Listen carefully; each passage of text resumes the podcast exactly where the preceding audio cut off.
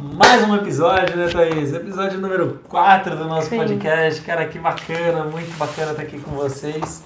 Ah, poxa, essa brincadeira tá começando a ficar séria, né? Quarto É. episódio já, a gente parece que não, mas tá criando corpo a nossa brincadeira aqui no YouTube, no Spotify, enfim, tá, Sim, tá o virando pessoal uma tá realidade gostando. grande. O pessoal tá gostando bastante. Ah, então, sejam bem-vindos aí, pessoal que está entrando, que legal ver vocês aí. Sintam-se à vontade, estamos lendo aqui também. Quem estiver mandando mensagem para a gente poder responder qualquer dúvida que A vocês ideia tenham. do ao vivo é isso, gente. Se vocês tiverem alguma dúvida, alguma coisa assim, além das perguntas que eu já vou fazer para Henrique, vocês podem escrever que daí eu tiro um pouquinho mais de segredo dele. Como sempre, né? Muito bom, muito bom. Mas vamos lá então, Thaís, né? Meu nome é Henrique, né, pessoal? Quem não sabe, eu sou Henrique Bosco, engenheiro civil, especialista em engenharia diagnóstica. Tenho como uma das minhas paixões ensinar outros engenheiros aí a faturarem, né? 100k ao ano dentro da engenharia diagnóstica, realmente terem resultado e monetizar, rentabilizar o conhecimento deles. Sim, e faz isso muito bem. É, meu nome é Thaís e eu tô aqui só de entrevistadora, gente. Só de curiosa mesmo, também querendo tirar algumas coisas dele. Então vamos lá, Thaís, qual é o tema da nossa, do nosso podcast hoje? Hoje, hoje a gente definiu que, como ontem, né, você abriu a turma do Decole, hoje a gente ia falar sobre qual era a hora certa de iniciar, então começar a atuar né, na engenharia diagnóstica. Outras pessoas que estão assistindo às vezes não querem ainda atuar na engenharia diagnóstica, mas qual a hora de começar? É isso que Legal, né? Acho que é uma pergunta importante, uma pergunta que muita gente me faz nesse momento, né? Muita gente faz esse tipo de pergunta para mim. E só para situar, né, como esse podcast fica gravado, né? Hoje, pessoal, que até está falando, ah, poxa, estamos iniciando o Decole, é o quê, né? Estamos abrindo turma, mas hoje é dia 13 de abril, tá? Então, poxa, abriu ontem, mas as vagas do Decole não ficam sempre abertas, né? Para começar a conversa, né? Sim. Então, é provável, na verdade, muito provável que quando você assistir esse podcast gravado, as vagas não estejam abertas. Mas aí muitas pessoas me perguntam, Henrique, eu estou na faculdade, será que eu já devo iniciar na engenharia diagnóstica? Henrique, eu tenho um emprego numa construtora, será que eu devo iniciar na engenharia diagnóstica? Henrique, estou procurando emprego, o mercado já não está fácil, poxa, eu vou querer aprender outra coisa, eu vou querer aprender engenharia diagnóstica. Faz sentido eu querer começar a iniciar minha carreira dentro desse nicho? Então é natural, né? Muitas pessoas acabam me procurando nesse momento fazendo esse tipo de questionamento. E aí eu acho que é importante nós levarmos isso em consideração, né? Qual é o momento inicial para iniciar nossa momento carreira certo. dentro desse nicho? É, o momento certo. Será que existe um momento ideal, né? Qual é o momento adequado para isso acontecer? Eu acho que é uma pergunta válida. E eu acho que essa pergunta está acontecendo nesse momento por um motivo, mas isso eu vou deixar para contar para você um pouquinho mais tarde no nosso, no nosso encontro de hoje. Legal. Bom, então o que que, que, que, que, pra você seria? Vai, a gente quer saber a sua opinião, o seu know-how aí. O que que pra você seria começar a atuar? Bom, para começar, né, eu vejo um monte de gente falando assim: ah, vou iniciar na engenharia diagnóstica. Primeiro passo é um monte de livro, um monte de curso, e a pessoa vai e começa a ficar nisso, e ela fala: ah, tô começando a minha carreira na engenharia diagnóstica. Só que ela tá sempre atrás de uma escrivaninha, atrás de um livro, atrás de uma página, atrás de uma tela, atrás de alguma coisa, atrás de uma escrivaninha, e tá tudo bem. Eu acho que é essencial, né, nós aprendermos, é essencial nós estudarmos, mas isso para mim não é. Eu, Henrique Bosco, eu não considero isso iniciar. Eu jamais falaria, por exemplo, que um tripulante do decole está iniciando, está iniciando a decolagem, né? Nós temos essa terminologia no decole, né? Quando a pessoa começa a iniciar, de fato, é, nós falamos que ela começou a decolagem dela, né? Um E o que, que é tripulante? Só pro pessoal se situar. Tripulante é o nome carinhoso que eu criei aí para os alunos, né, para os membros, na Ah, verdade, da nossa família do Decole, que é a mentoria. Quando ele está começando a decolar, para mim representa isso. Não que essa pessoa está atrás de vários livros, ela está fazendo o curso, ela está aprendendo, estudando engenharia diagnóstica. Ela está começando a atuar, representa que ela está começando a captar seus primeiros clientes. Está indo lá entregando orçamento. A atuar no mercado, né? Te- A Exato. começar a, a, a se posicionar ali de alguma forma. E não Isso. simplesmente, ah, eu vou ler um livro e tô começando a atuar. Exatamente, exatamente. Uhum. Então, assim, poxa, a pessoa, nem que seja, né, para receber nãos. mesmo que seja para essa pessoa receber um não de um orçamento, isso para mim já é um passo para começar a atuar. Não é ficar atrás de um livro, não é fazer 700 cursos. É, de novo, é importante? Sim, é lógico que é importante você ganhar o conhecimento teórico, mas de nada adianta se ele não se tornar, em, transformar em clientes, em laudos executados, uhum. em experiência. Então, para mim, isso que é começar a atuar, né? Então, é sobre isso que eu acho que nós vamos falar hoje. Eu acho que esse é o tema que nós queremos abordar aí no dia de hoje. Entendi. A noite de hoje, na verdade, né? E só para explicar para o pessoal, é, o que, que você não vai falar aqui hoje? O que, que você não vai abordar? É, então, naturalmente, que que não é eu não vou... Não, o foco de hoje né, não é abordar... Então, exatamente, né? Eu não quero falar a respeito, poxa, Henrique, como eu soluciono tal manifestação patológica é, quais os melhores livros para começar a estudar, quais uhum. os melhores cursos. Não é esse o foco aqui hoje. O foco aqui hoje é te ajudar a entender se você está num momento propício, se você está num momento da sua vida pessoal e profissional adequados para você iniciar nessa carreira na engenharia diagnóstica. Entendi. Se é um momento bom para você fazer isso. Entendi. E o que, que você acha de, que impede as pessoas de começar? Então, se, tá. se, se começar a atuar, é realmente tentar ter clientes, receber nãos. Os nãos, eles, eles constroem né, um profissional, então é muito importante Sim. isso. É, então, se isso é o começar a atuar, né, o que a gente está definindo isso, é, o que, que para você é de, que, que impede? Ah, eu acho que tem muita coisa, na verdade, né, que impede as pessoas de começarem a atuar, muita coisa, muita coisa mesmo. É, eu costumo julgar, chamar de desculpas, né? Nosso corpo, nós tendemos a criar desculpas normalmente para nós mesmos, para justificar uma frustração, um desejo que nós não concretizamos. Então, poxa, é, eu queria ter ido correr hoje. Nossa, mas está um dia tão friozinho, eu vou ficar na cama mais um pouco. Ah, poxa, eu queria emagrecer, mas ah, poxa, só essa semana é Páscoa, então eu vou comer chocolate.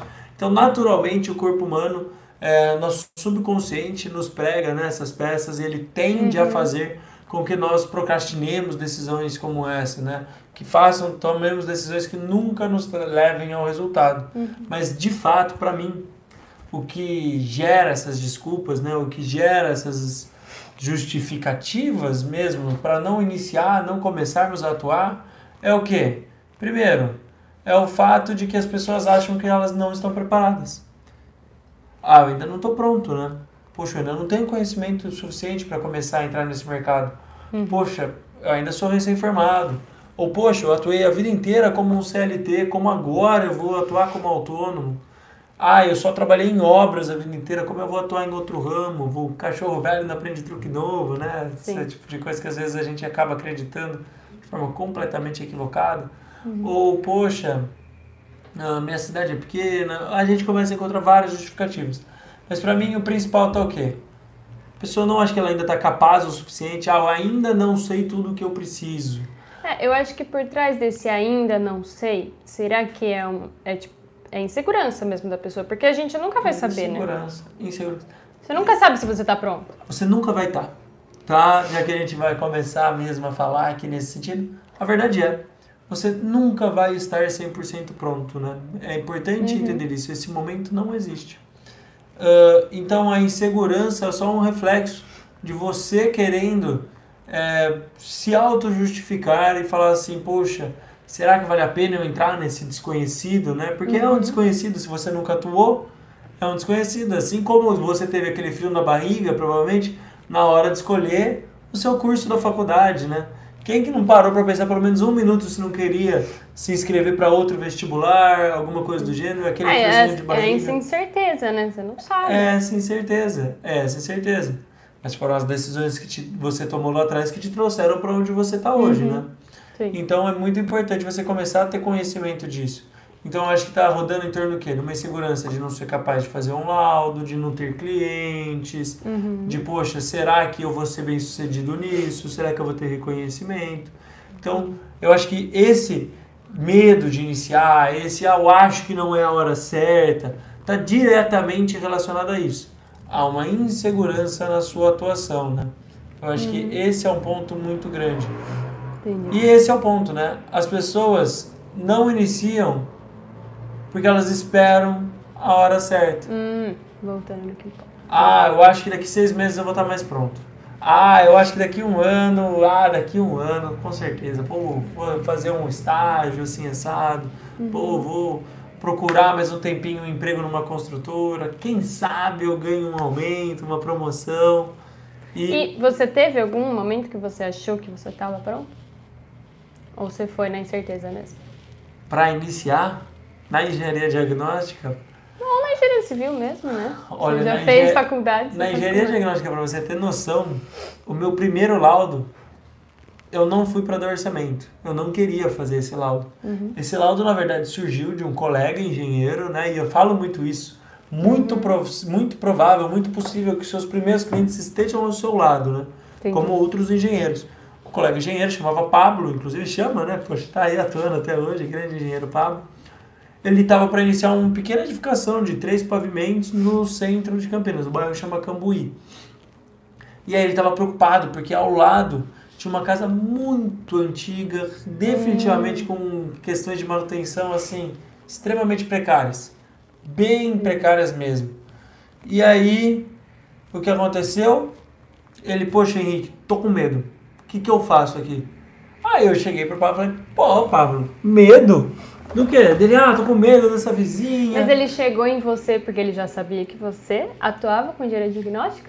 De alguma forma você já estava mostrando em uma rede social? Ele não, eu não estava mostrando, mas em conversas no dia a dia com esse engenheiro. Então, olha só que interessante, né? Eu estava tão inseguro de começar a atuar com engenharia diagnóstica que eu nem postava em rede social. Eu nem postava em, poxa, em nenhum lugar. Mas em conversa de bar, na época eu comentei, cara, tô estudando isso aqui, olha que interessante e tal, ninguém tá entendendo e tal. Conversa de bar, conversa de bar. Uhum. E aí, o Pablo, dali algumas semanas, falou, tô com esse problema. Olha o tanto de manifestação que tem, manifestação patológica que tem nessa casa. Falei, para, Pablo, não tem que ter medo. Tá simples de resolver. Você pega um engenheiro, faz um laudo de vistoria cautelar de vizinhança, constata todos Você os não problemas. estava se enxergando como não, profissional, não, eu né? não estava me enxergando, olha que louco. Eu não estava me enxergando como profissional. Você contrata um engenheiro, faz um laudo de vistoria cautelar de vizinhança e pronto, ele vai constatar tudo, registrar tudo, o jeitinho que está essa casa sua. Assim a vizinha não pode alegar que nada que já existia foi causado pela sua obra, você não vai ter custo adicional com isso, nada Uhum. do gênero. Aí, no final dessa conversa, o Pablo falou: Maravilha, você pode fazer hoje à tarde? E você falou, mas eu faço isso? Não! eu não sou um profissional muito hipotético É, dessa conversa. é, é. aí, Olha só. nesse momento, eu falei, cara, A pessoa Não. viu o potencial em você. ele estava acreditando em mim e eu E não estava acreditando. Olha que interessante, né? Eu sou humano, né? Às vezes as Uhum. pessoas acham que eu já nasci, poxa, com resultados acima dos 100k, e, cara, Sim. não é, é uma construção. Sim. Então, poxa, aí naquele momento eu falei, não, Pablo, não quero, tal, procure um profissional. Ele, não, não, Henrique, quero que seja você, eu preciso que seja já, ah, quanto você quer. Na época eu acho que cobrei 1.500 reais por esse laudo. Aí eu chutei um preço, não sabia quanto cobrar, nunca tinha feito, não sabia quanto ia demorar. Ele falou, você tem uma câmera, tem um jornal aí pra fazer? Eu falei, tenho. Aí eu já comecei a mandar um monte de mensagem para um monte de colega que eu tinha. Pelo amor de Deus, como é que eu faço, como eu não faço? Enfim, fiz o bendito do laudo. Foi o melhor laudo de A água bateu na bunda, né? Não, a água passou do nariz, né? Essa é a verdade. E, e assim, Mas tem muita gente que fala sobre esse negócio de não procrastinar, né? Que, que tem muita gente que fala assim, ah, procrastinação é ruim. Eu não sei, eu vi esses dias e achei super interessante. A gente sempre enfrenta a procrastinação como algo ruim. Mas, ao mesmo tempo, quando tá, deu aquele um dia antes da prova, você tem que entregar aquele trabalho, você tem que estudar, você faz sem perder um minuto. Você faz totalmente focado e você faz o que precisa, muito, somente o necessário para conseguir o 5 ou o 10 na prova, entendeu?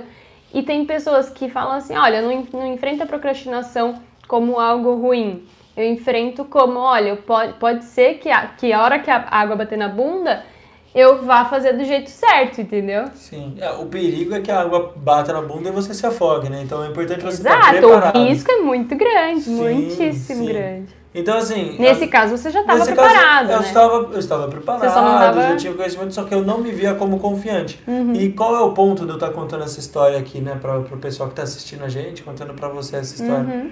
Eu não sei nem se eu já tinha te contado essa história, pra ser bem Não. honesto.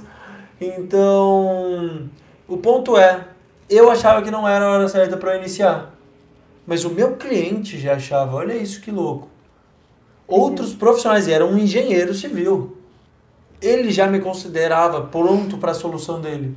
E eu não me considerava. Então as chances são que você já esteja preparado. E ele era engenheiro civil, Ele vendo era. em você um diferencial numa área específica, né? Ele estava confiante em mim e eu ainda não estava confiante. Por quê? Eu achava, poxa, ainda tem que estudar mais isso, tem que me aprofundar mais, mas era uma vistoria relativamente simples, né? Hoje eu vejo, poxa. Depois que a gente passa, nossa a gente senhora, olha pra trás é, nada, né? É um serviço extremamente simples de ser Sim. executado. Poxa, Uhum. engenheiros com conhecimento da faculdade conseguem fazer sem maior estresse, não precisa de nada Entendi. mirabolante. Então, assim, existe a hora ideal? Na minha opinião, essa hora não existe. Nunca vai chegar e você vai morrer esperando por ela.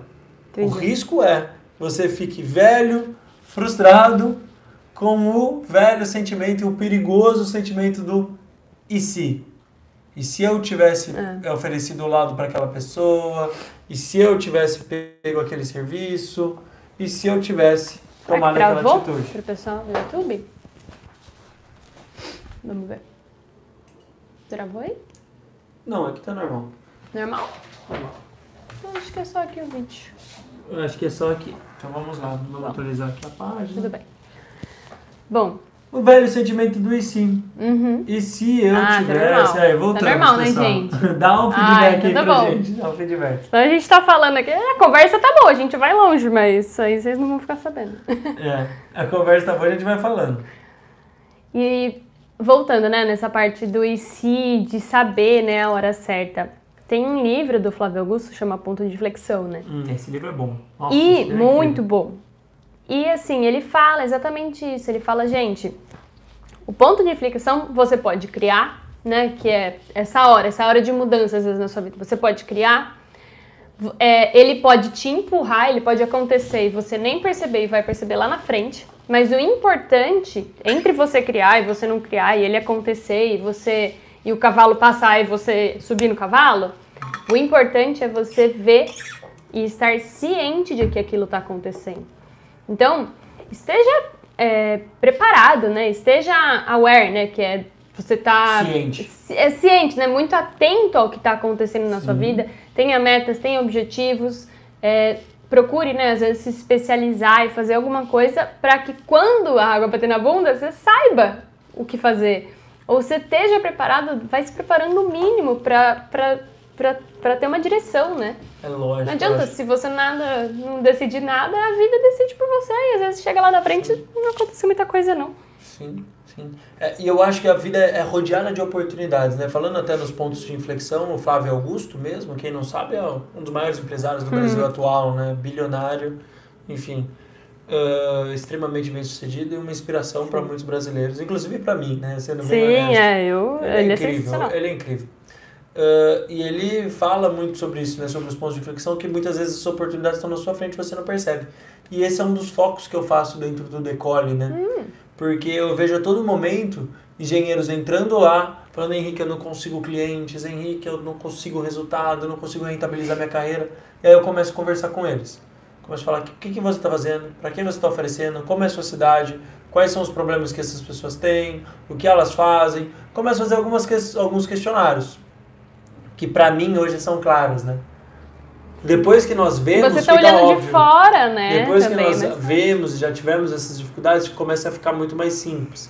Mas para quem tá no olho do furacão, é quase impossível de enxergar. Sim. A pessoa passa anos tendo rendimentos aí de mil, mil e quinhentos reais na engenharia diagnóstica. E depois que você alinha isso, é incrível. O final do decole é super comum, nós vemos os engenheiros terminarem a mentoria faturando 10, 12, 20 mil reais.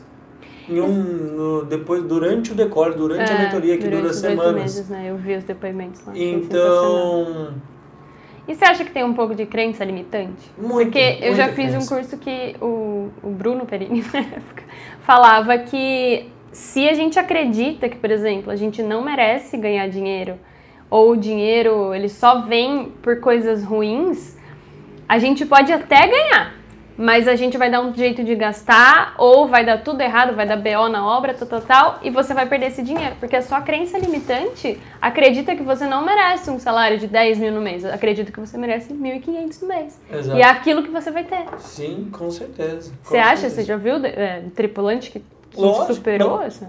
É, com relação a dinheiro, eu nunca tive nenhum tripulante. Mas tá? crenças limitantes, no Crenças geral. limitantes existem várias, né? E muitas estão relacionadas a fatores de insegurança, minha cidade Uhum. não é possível.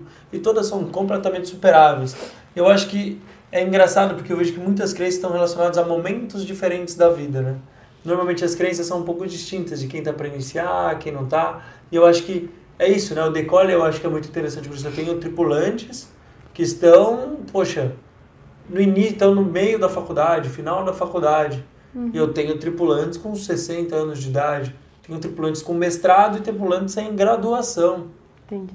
Tenho tripulante que nem é engenheiro civil. Tenho tripulante arquiteto, tenho tripulante que é engenheiro é, de produção. Então, Olha poxa, interessante. será que realmente a sua justificativa é uma justificativa? E aí que eu acho interessante, né? Falar sobre esses momentos diferentes, Uhum. tá? Como é que, poxa, para um universitário iniciar na engenharia diagnóstica pode ser um momento interessante, né? Qual é o momento ideal para um universitário? Mas agora só para entender, lá dentro você fala uma coisa generalizada ou você analisa um a um? Ah, maravilha.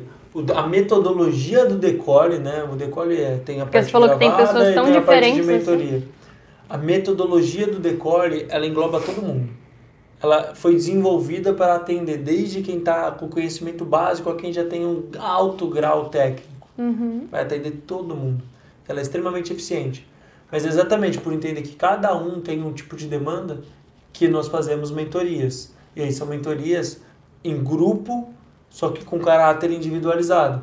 Em que eu vou analisando cada uma das pessoas. Vai falando mesmo Literalmente com cada um. converso, pessoalmente ah, com elas. Nossa, super interessante. Nunca então eu converso de fato com os tripulantes para entenderem quais são os problemas que eles estão vivendo, o que está bloqueando e aonde ajustar esses parafusos para realmente eles começarem a colher resultado. Então é por isso que eu, enfim, direciona tão bem, o método se encaixa tão bem, porque eu literalmente coloco ele à mão dentro da vida dessas pessoas. Queria eu ter um na minha área disso.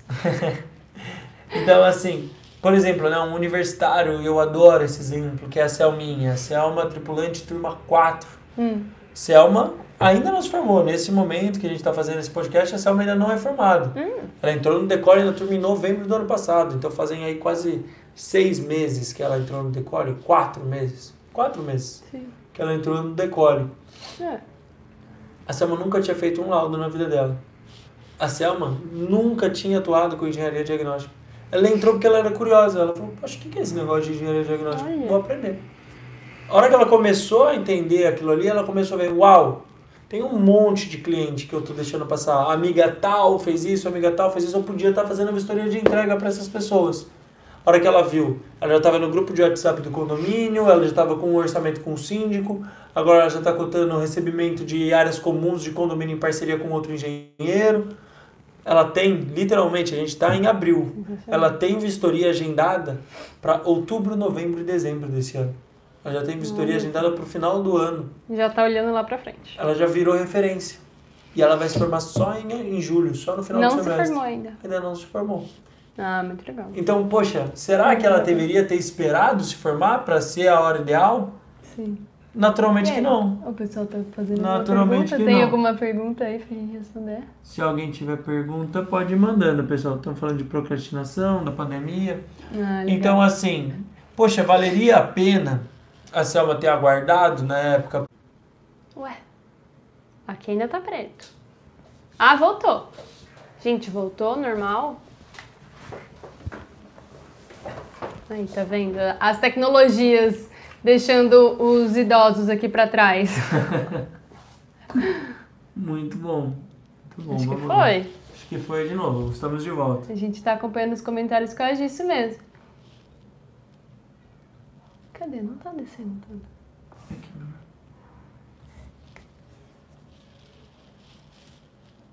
Ah, legal. Aí. Estamos de volta. Voltamos. Tá bom, gente. Voltamos, voltamos, voltamos. Ah, vai avisando aí no comentário, então. Vai avisando a gente qualquer coisa aí no comentário pra gente tá, tá, tá atento aqui, pessoal. Em que parte que parou? Só fala pra gente. É, dá um feedback pra gente que parte que parou de funcionar tão bem, né? Pra gente saber também. Pra conseguirmos dar um retorno. Legal, vamos lá. Ah, Bom, então, sim. Quem, quem não se adapta, quem tem medo da mudança, quem já tem muitos anos de experiência aí é, e tem medo de mudança, como que você faria isso? Como que você atuaria se você fosse uma pessoa que já tem aí 10, 15, 20 anos de, de atuação, de formado de engenharia civil? Porque antes você se formava em engenharia civil, você, você atuava em- na engenharia civil, né? Você construía casa, construía ponte, você arrumava esgoto da rua, era isso. Era, o engenheiro civil ele fazia tudo, fazia até arquitetônico. sim, E hoje em dia é muito mais específico, né? As pessoas veem engenheiro civil é comum elas acharem que a gente faz tudo, que a gente sabe de tudo. Então. É. Eu acho que assim, uma pessoa que está com anos de experiência, que está pensando, poxa, agora eu me arrisco, vou para esse novo nicho, não vou.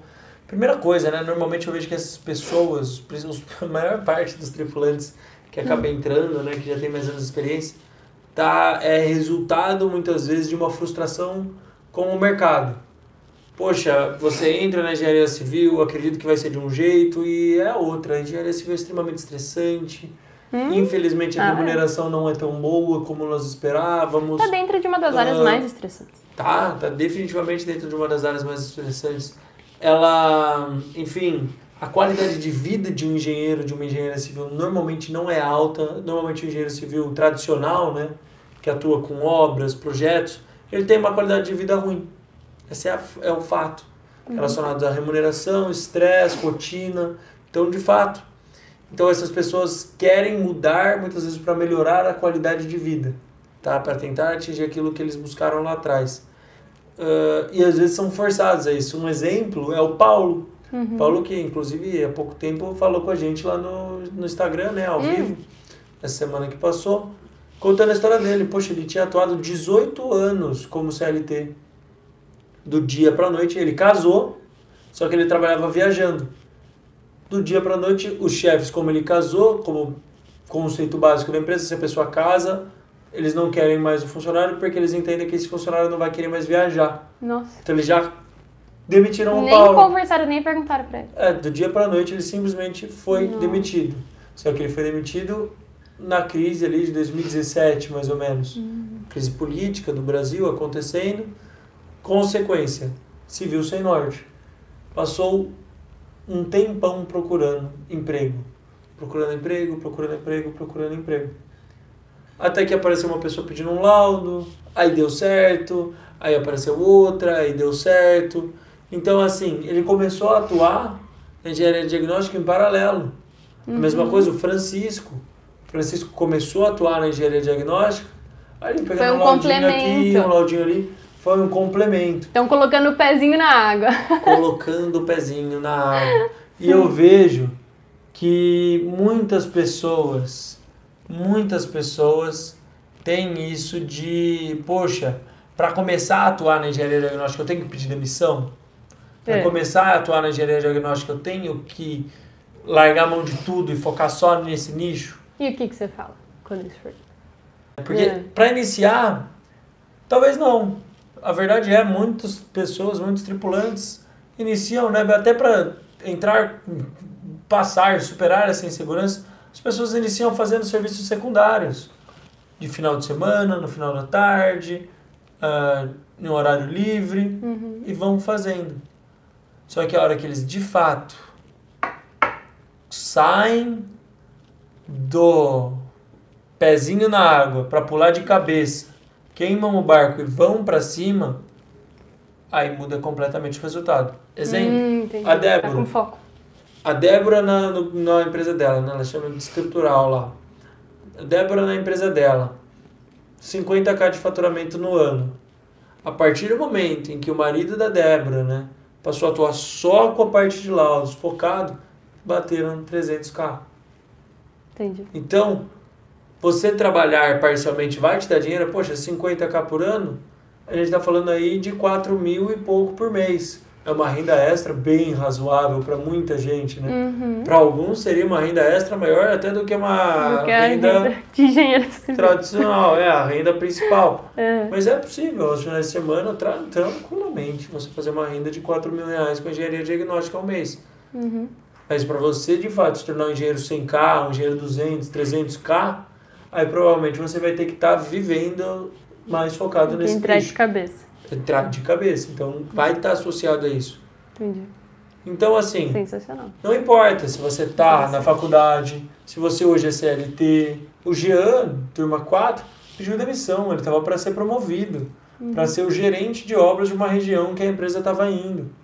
Então, assim, ele ia ter uma baita promoção com tendência de ganhar muito acima do piso salarial. Ele já ganhava o piso. Ele pediu a demissão, porque depois do decole, no primeiro mês, 21k de faturamento.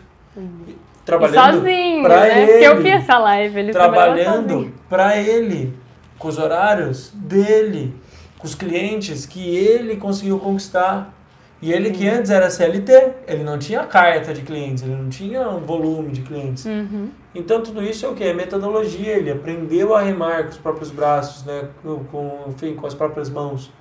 E muitas pessoas né, têm a tendência, principalmente no Instagram, Henrique, me dá um modelinho, me dá um modelinho. Hum. Pessoal, se vocês Entrega estão num lugar vara. que o pessoal fica te entregando muito modelinho, entenda uma coisa, a pessoa está te aprisionando. Está te tornando escravo dela. É, entregar a vara, né? Olha, tô aqui, é assim que você pesca. E Não, não tá ensina um a peixe, na Só verdade. isso. Entrega o peixe. A pessoa te entrega o peixe.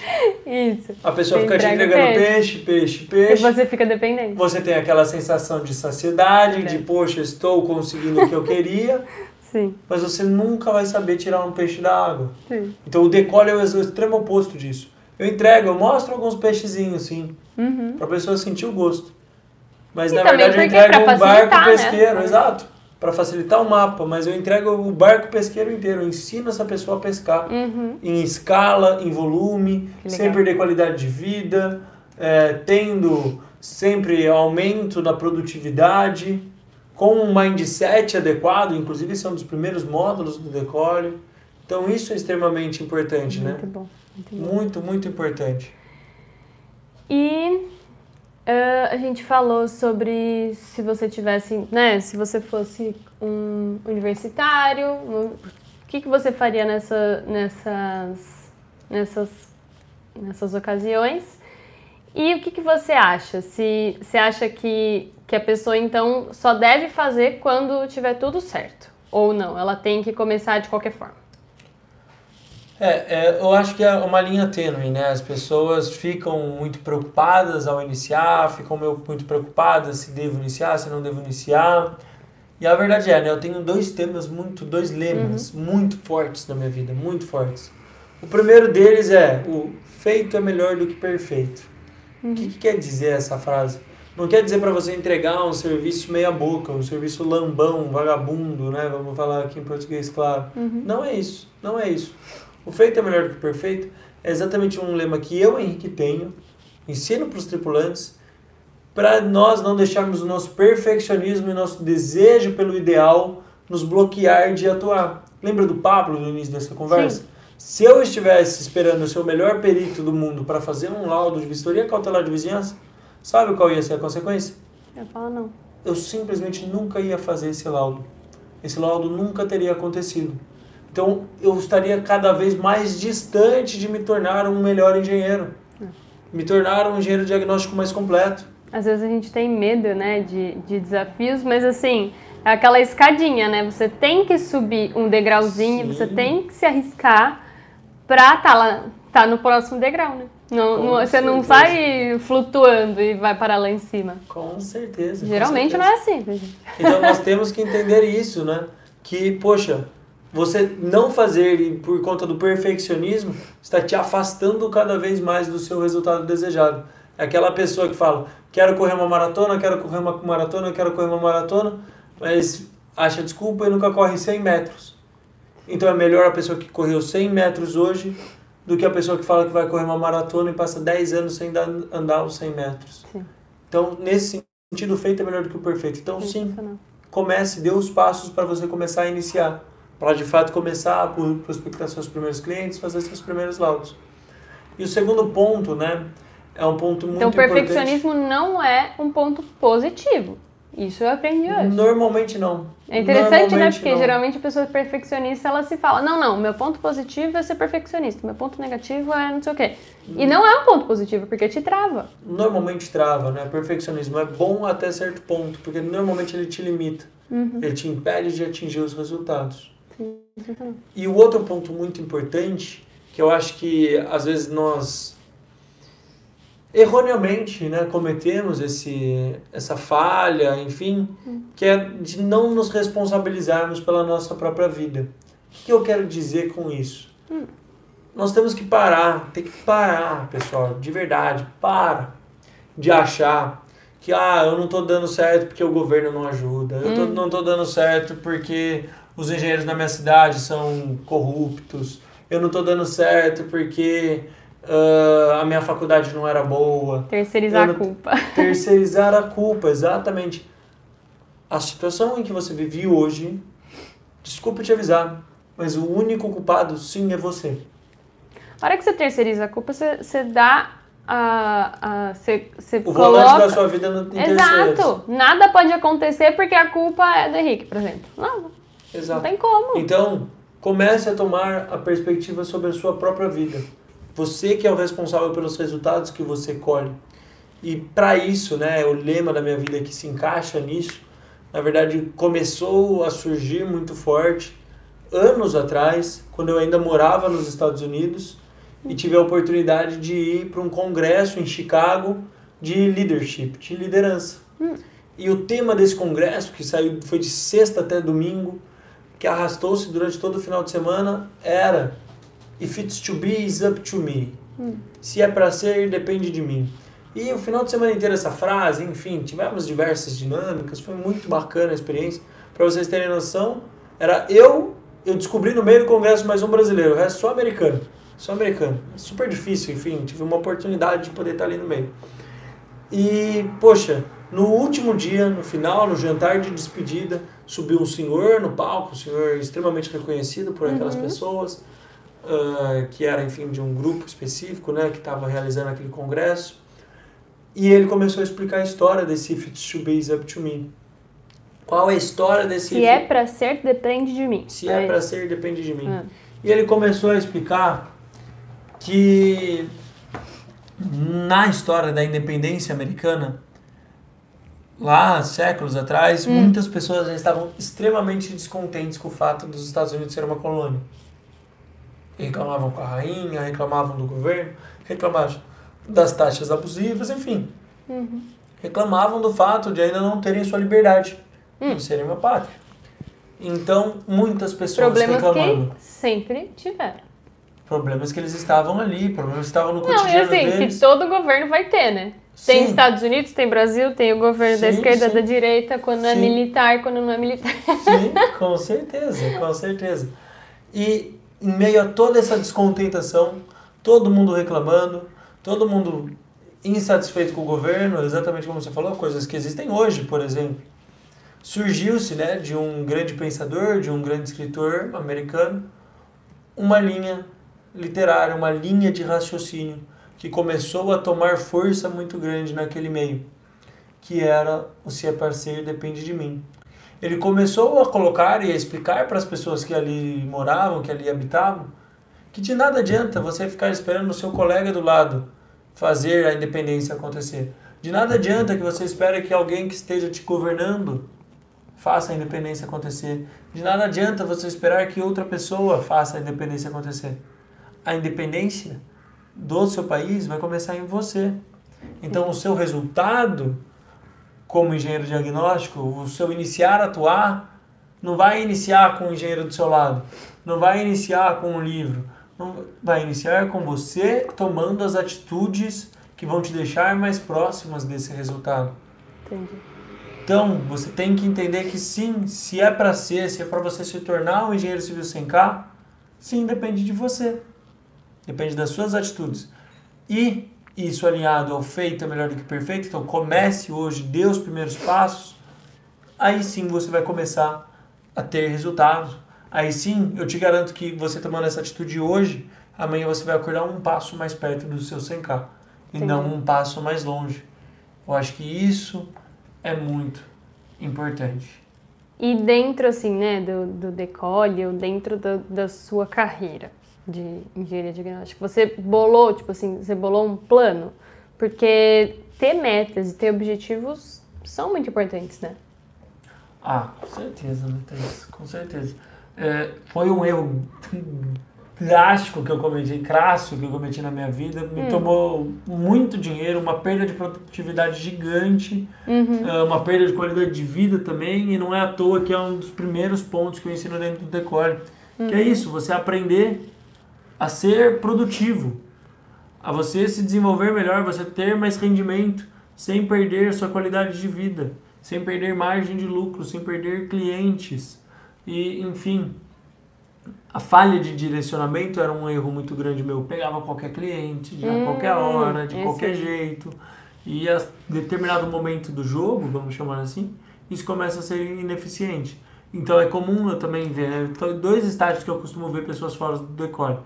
Primeiro estágio, a pessoa que ainda não atua, está bloqueada e, enfim, está ali ganhando 1.500, 500 reais por mês, não tem grandes resultados.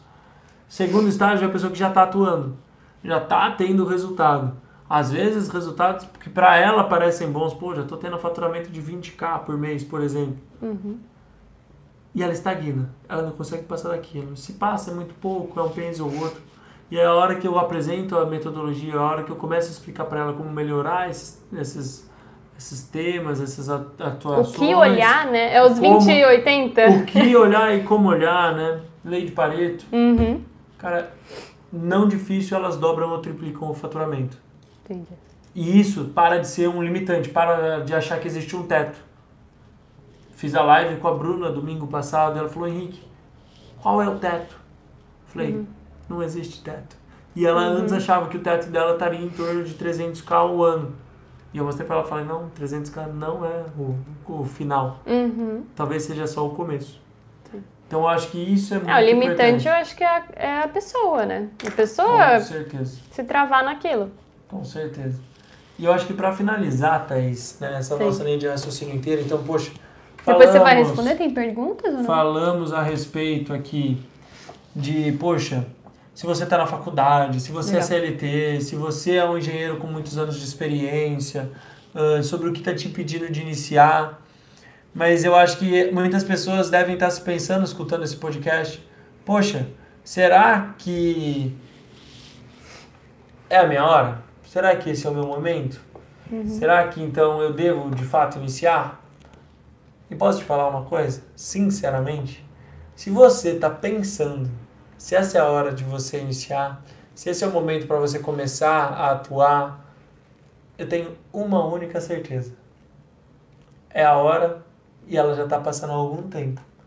Porque ninguém de fato está se questionando se é a hora de você fazer a mudança, se não for. Porque você vai estar completamente envolvido em outra coisa. Você vai estar com a sua rotina te comendo, alguma outra coisa vai estar acontecendo. Se você está parando para raciocinar a respeito, com certeza é a hora. Provavelmente ela já está passando há algum tempo. Há algum tempo essa Entendi. oportunidade está batendo na sua porta. Você ainda está tendo sorte de que ela ainda não apagou. Uhum. Porque o cavalo está passando selado. Essa oportunidade está passando, está batendo na sua porta.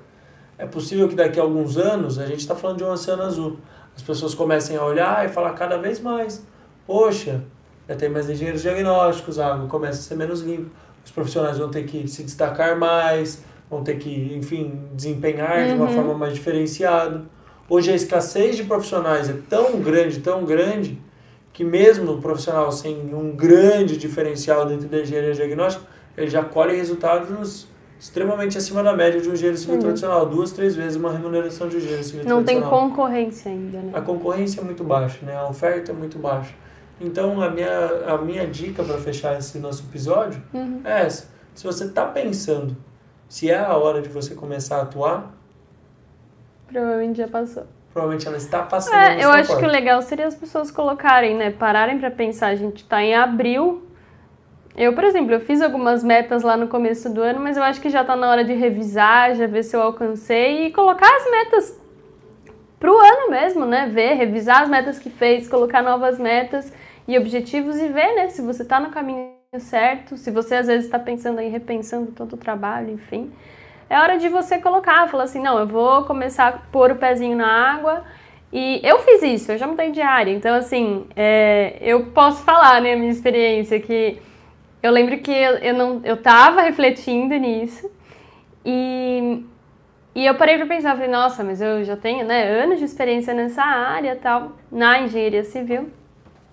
E será que eu vou mudar? Vou começar, vou ter que aprender coisa nova, enfim. E eu lembro que eu falei assim, não, eu, a minha meta é, tudo bem, eu vou, vou estudar, tal, vou, eu fiz um curso, né, pra, pra conseguir entrar na área, só que eu não contei pra ninguém, me continuei trabalhando na empresa que eu tava trabalhando, normal. E eu me coloquei uma meta, falei assim, nossa, bati no microfone, que as pessoas devem ter ouvido e, e me coloquei uma meta. Falei, olha, no meu primeiro cliente, aí eu vou pedir demissão e vou atuar. E foi assim. E se, se eu não tivesse colocado essa meta, talvez eu nunca tinha mudado de área. É, é muito interessante isso. É, é, quando a gente vê acontecendo mesmo, né? Sim. Então, assim, se você está pensando definitivamente, Sim. já deve estar tá acontecendo. Já deve muito estar bom. passando na sua porta essa oportunidade. Muito bom. Maravilha, pessoal. Foi um prazer, é incrível estar com vocês nesse podcast, nosso podcast Jornada ao 100K, o podcast que tem como objetivo trazer insights, sacadas, ideias para te deixar cada dia mais perto do seu 100K, para você ouvir no trabalho, ouvir no caminho, no carro, em casa, malhando, ouvir no olhar o que for melhor para você. Então, foi um prazer, muito obrigado. Meu nome é Henrique Bosco. Estamos aqui para deixar vocês mais perto do seu 100K. Ah, gente, foi um prazer, foi muito bom hoje, apesar dos, dos probleminhos do ao vivo aí, mas é muito legal ter essa interação aí de vocês. Espero que vocês gostem, porque toda terça-feira à noite é pra gente estar tá aqui, hein? Se vocês não gostarem, a gente para de fazer.